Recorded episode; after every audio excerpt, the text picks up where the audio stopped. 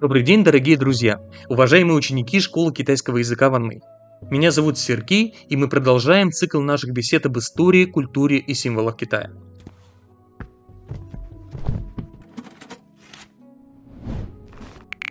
В двух прошлых подкастах мы с вами познакомились с историей изобретения компаса и одним из последствий этого изобретения, а именно с морскими экспедициями адмирала Джанхэ. Сегодня же речь пойдет об еще одном феномене китайской культуры и истории, который тесно переплетен с компасом. Итак, тема сегодняшней мини-лекции – это фэншуй. Я думаю, не будет преувеличением сказать, что все мы так или иначе наслышаны о фэншуе. И это неспроста. В прошлых подкастах мы как-то затрагивали с вами тему ориентализма, как особого предвзятого отношения западных людей ко всему восточному или не европейскому, не западному. Здесь, впрочем, надо понимать, что предвзятость восприятия незападных культур не предполагает отрицательного к ним отношения по умолчанию. В действительности все ориенталистские суждения можно ранжировать исходя из степени не только их ксенофобности, то есть страха перед другим, но и их ксенофильности, то есть симпатии в отношении другого. И в этом плане история бытования практик фэншуя в странах условного Запада, в том числе в России, это как раз хороший пример ксенофильного ориентализма. Считается, что мода на фэншуй в западных обществах стала формироваться после знакового визита президента Соединенных Штатов Америки Ричарда Никсона в Китайскую Народную Республику в 1972 году. Знаковость и историческая значимость этого визита объясняется тем, что по его итогам было положено начало сближению коммунистического Китая и капиталистических США, что, как следствие, усилило раскол в социалистическом лагере во главе с СССР. Кроме того, после этого визита Китай начал постепенно открываться для граждан и компаний западных стран. В торгово-экономическом отношении это стало залогом китайского экономического чуда. Введение в начале 80-х годов прошлого века политики э, Игуа Лянжи, то есть одна страна, две системы, и того, что сегодня Китай наряду со Штатами – это крупнейшая экономика мира.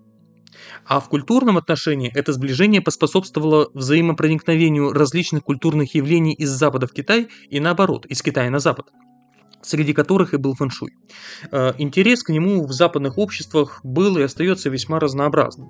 Хотя практики фэншуя и воспринимались на Западе в упрощенной, рафинированной форме и интерпретировались как способы оптимизации пространства, причем неважно, шла ли речь о жилом пространстве или о каких-то больших ландшафтах. О своей стойкой популярности в западных обществах фэншуй обязан так называемой волне New Age – Этим термином New Age исследователи культуры объединяют различные составные мистические учения и верования, которые возникали как раз в 60-е и 80-е годы прошлого века на фоне всеобщего разочарования в способности науки, научно-технического прогресса приносить мир и делать людей счастливыми. И согласно вот этим идеям, мистическим идеям, а, человеческая цивилизация составляла единое целое с природой и остальным миром, а потому каждый отдельный человек должен был духовно работать над собой, чтобы найти в себе новые силы и ресурсы через сближение с безликим абсолютом или, если угодно, Вселенной. Собственно говоря, находящиеся по сей день у многих на слуху хиппи были типичными проводниками и популяризаторами философии New Age на Западе, в которую фэншуй очень легко встроился. И по сей день, хотя пик популярности New Age уже пройден, изучением и внедрением практик фэншуй занимаются многие экологи, ученые из области естественных наук, архитекторы, дизайнеры и географы во многих странах Запада. Хотя в целом в глобальном академическом сообществе царит консенсус, согласно которому фэншуй – это либо псевдонаука, то есть какие-то суждения, маскирующиеся под науку, либо как максимум это религиозные верования. При этом симптоматично, что после прихода коммунистов ко власти в 1949 году все, что было связано с фэншуем, подверглось жесткой критике и осуждалось в коммунистическом Китае на самом высоком уровне. Так практики фэншуя сразу же были признаны феодальными предрассудками и социальным злом, а несколько позже, во времена так называемой культурной революции, фэншуй был причислен к четырем пережиткам, то есть старым обычаям, культуре, привычкам и идеям, с последователями которых отряды хунвейпинов, своего рода солдат или активистов культурной революции, неистово боролись. После смерти Мао Цзэдуна, который, собственно говоря, и был зачинателем культурной революции, гонения на практиков и консультантов по фэншую были, конечно, умерены. Однако и по сей день в КНР приветствуется лишь изучение фэншуя как культурного феномена прошлого, но при этом запрещается использовать фэншуй как способ зарабатывания денег. Такая политика борьбы с феодальными предрассудками дала свои плоды, и сегодня, согласно, во всяком случае, официальной китайской статистике, менее одной трети всего населения Китая верит правилам и принципам фэншуя. Тем не менее, фэншуй не удалось полностью искоренить из современной культуры Китая, что в немалой степени, как мне кажется, объясняется давней историей бытования этих практик и их включенностью в народную религию Китая. О ней, кстати говоря, у нас был отдельный подкаст, с которым, если вы его еще не прослушали, мы настоятельно рекомендуем ознакомиться. Так как же возник фэншуй и что на самом деле он из себя представляет?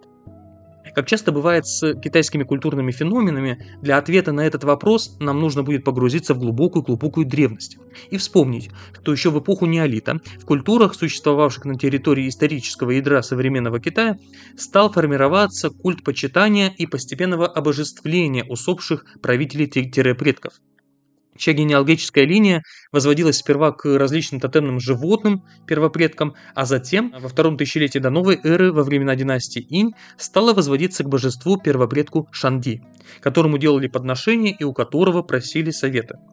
Уважительное отношение к предкам, среди прочего, предполагало и обеспечение их достойной жизни в потустороннем мире через строгое соблюдение погребальных обрядов – Именно отсюда первоначально и произошел фэншуй, как искусство грамотно помещать усопших в загробное жилище, отвечающее требованиям максимального покоя и комфорта, чтобы умершие, в свою очередь, не озлоблялись на живых, не мстили, а помогали им по мере необходимости. Эта традиция располагать могилы и гробницы определенным образом фиксируется у многих древних культур, а на территории Китая она прослеживается примерно с 5000 года до новой эры. Я вот только что описал фэншуй как искусство – но в действительности в Древнем Китае свод принципов и правил размещения гробниц, а также погребальной утвари и покойников внутри этих гробниц считали своего рода научным знанием, кхэсюэ, э, соответствующим основным критериям традиционной китайской науки. Первый критерий – это единство всего сущего, в том числе человека и природы. Второй – это гармоничное сосуществование природы и человека. Здесь, кстати, вы, вероятно, уже слышите некоторые параллели с философией Нью-Эйджа. Третий э, критерий – это симметрия и сбалансированность как условие достижения успеха и процветания. Четвертый – обилие и многообразие различных мест, специфику которых нужно учитывать при любых начинаниях. Более того, руководство древнего и средневекового Китая внимательно следило за соблюдением чистоты этих научных знаний, за соблюдением этих принципов среди консультантов по фэншую, так, э, китаевед Алимов сообщает, что в VII веке по императорскому приказу была создана комиссия из более 100 ученых, призванная тщательно ознакомиться с имеющейся литературой по фэншую и отобрать наилучшие образцы. Иными словами, на самом высоком государственном уровне была предпринята попытка ограничить широкое распространение искажений первоначальной системы фэншуй и отсечь от нее многочисленные суеверия, лжетеории и спекуляции, что говорит нам о том, что таковых было, по всей видимости, очень много. И это неудивительно. Специалист по фэншую должен был анализировать никак не видимые потоки всепроникающей благой энергии ЦИ и разрабатывать способы приманивать эту энергию даже к таким местам, где естественный фон ЦИ, скажем так, оставлял желать лучшего. А, о центральном значении потоков ЦИ говорит, кстати, и само название фэншуя. Фэн – это ветра, шой – это вода, то есть все подвижное и текучее, как энергия ЦИ. И хотя энергия ЦИ признавалась невидимой и обнаруживалась, как бы сказали современные философы, лишь феноменологически, то есть по каким-то своим конкретным материальным проявлениям, тем не менее фэншуй, по крайней мере в теории, не был абсолютно произвольной деятельностью, по принципу «я художник, я так вижу». А от специалистов по фэншую требовалось работать с фактологической базой, с феноменами, с проявлениями энергии ЦИ в каждом конкретном случае и определенным образом эти факты интерпретировать. При этом важно понимать, что население Древнего Китая, точно так же как большинство, э, во всяком случае, цивилизованных народов Древнего мира, мифологически осмысляло реальность вокруг себя. И точно так же, как в мифологиях шумеров, египтян, греков и скандинавов, в древнекитайском восприятии основные силы, которые воздействуют на жизнь людей, мыслились как проистекающие снизу и сверху, из земли и с неба, как сфер, за которыми люди могли наблюдать ежечасно. Именно поэтому с самого начала предписания фэншуя опирались на данные об особенностях как рельефа местности, так и небесного свода. При выборе места захоронения и его параметров учитывалось расположение планет, звезд, его ориентация по сторонам света, поскольку в идеале погребение должно было производиться в условиях наибольшего благоприятствования со стороны природы. И если для учета влияния движений Солнца, Луны, планет и других небесных тел использовались различные астрономические приборы и звездные атласы, то для измерения энергии ЦИ, источаемой Землей, применялись первые геомагнитные компасы. Их предтечи были гадательные доски Ши в виде двух соединенных между собой досок. Верхняя доска имела форму диска и соответствовала небу, а нижняя, квадратная, символизировала Землю. При этом небесный диск свободно вращался на э, квадратной земной пластинке. На доску Ши наносились стороны света, комбинации земных ветвей небесных стволов, а также 8 триграмм фигур Гуа, которые были символами небесных и земных дел, грома и ветра, воды и огня, горы водоемов, как базовых составных частей мира. Позднее к гадательной доске Ши добавился магнитный указатель в виде ложки, и гадательная доска стала первым компасом – лопанем, который был предназначен для геомантических практик. То есть для гадания по исходящей из Земли энергии ЦИ, ну а в действительности по силовым линиям магнитного поля планет. Любопытно здесь и то, что изобретение магнитного компаса стало вехой в эволюции подходов философии фэншуя, который э, в первом тысячелетии новой эры разделился на два направления – Сторонники первого направления, среди которых был и легендарный мастер фэншуя Гопу, автор книги «Захоронений», постепенно расширили границу применимости фэншуя как, в общем-то, элемента погребального обряда, включив в него правила расположения и ориентации домов и прочих хозяйственных построек.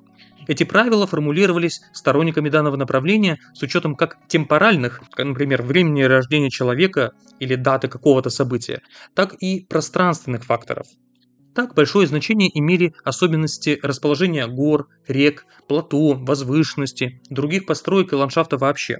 Здесь даже была выработана модель драгоценной земли, в которой горы образуют кольцо, а воды омывают. При этом воды должны были течь не слишком бурно и не по прямой, как-то вот извиваясь, а почва под ногами должна быть плодородной. Помимо этого, учитывались сочетания дерева, огня, земли, металла и воды в рамках философии пяти элементов УСИН, а также принималось во внимание расположение на небе феникса, синего дракона, белого тигра, черной черепахи и желтой змеи. Это, я напомню, животные, которые отвечают за четыре классические стороны света, согласно китайским представлениям, а также за пятую сторону, э, собственно, центр. И в рамках второго направления который получил название «Школа компаса» или «Школа Лопань». Консультанты по фэншую использовали вышеназванный компас Лопань, на который могли наноситься до 64 различных колец для определения того, где лучше всего построить жилище или расположить гробницу. То есть, в общем-то, сторонники этого направления фэншуй делали все то же самое, что и мастера первой школы. Но они отличались, что называется, по методам. Сторонники школы Лопаня фиксировали и анализировали потоки энергии ЦИ не в виде материальных проявлений Земли, будь то горы, реки и постройки, а непосредственно при помощи компаса. Э, при этом значительную роль для данной школы играли астрономические наблюдения, что неудивительно, поскольку доска Ши, это предшественница Лопани, как считают современные ученые, использовалась изначально в качестве астролябии, такого древнего прибора для определения широт и долгот различных небесных тел. Такая вот получается история у фэншуя. А сегодняшняя лекция подходит к концу. Услышимся с вами в новых выпусках нашего подкаста. До скорых встреч!